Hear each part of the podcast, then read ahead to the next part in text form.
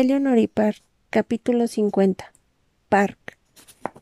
Eleanor se apartó los rizos de la cara uno a uno, como tratando de ordenar sus pensamientos. Tengo que irme, dijo. Ahora hablaba con más coherencia y lo miraba a los ojos, pero Park aún tenía la sensación de que alguien había puesto el mundo boca abajo para agitarlo después. ¿Por qué no hablas mañana con tu madre? Propuso él. Todo se verá distinto por la mañana.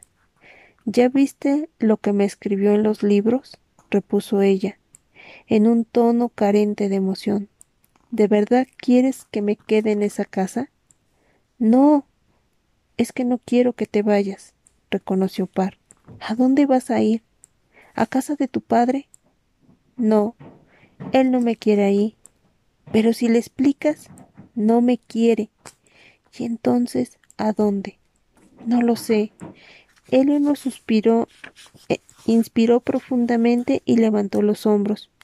Mi, mi tío me propuso que pasara el verano con él.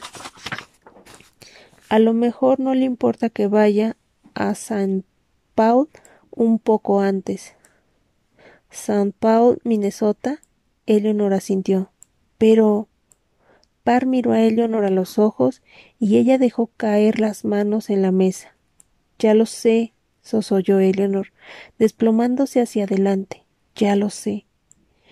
No había espacio para que Par se sentara junto a ella, así que se arrodilló en el polvoriento suelo del linóleo y la atrajo hacia él. Eleanor. ¿Cuándo te vas? preguntó Park le apartó el pelo de la cara y se lo sostuvo a la altura de la nuca. Esta noche, contestó Eleanor. No puedo volver a casa. ¿Y cómo vas a llegar hasta ahí?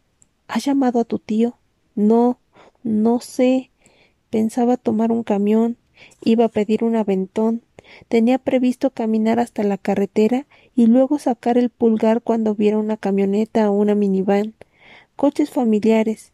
Si no la violaban o la asesinaban? Si no la vendían para trata de blancas, ella llamaría a su tío para cuando llegara a Desmond e iría a buscarla aunque solo fuera para llevarle de vuelta a casa. No puedes subirte a, a un camión tú sola, dijo Par. No tengo un mejor plan. Yo te llevaré, se ofreció él.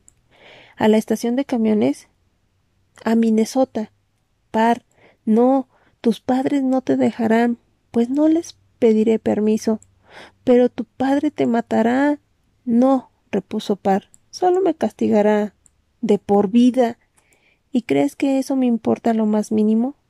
Par rodeó la cara de Eleanor con las manos. ¿Crees que me importa algo que no seas tú?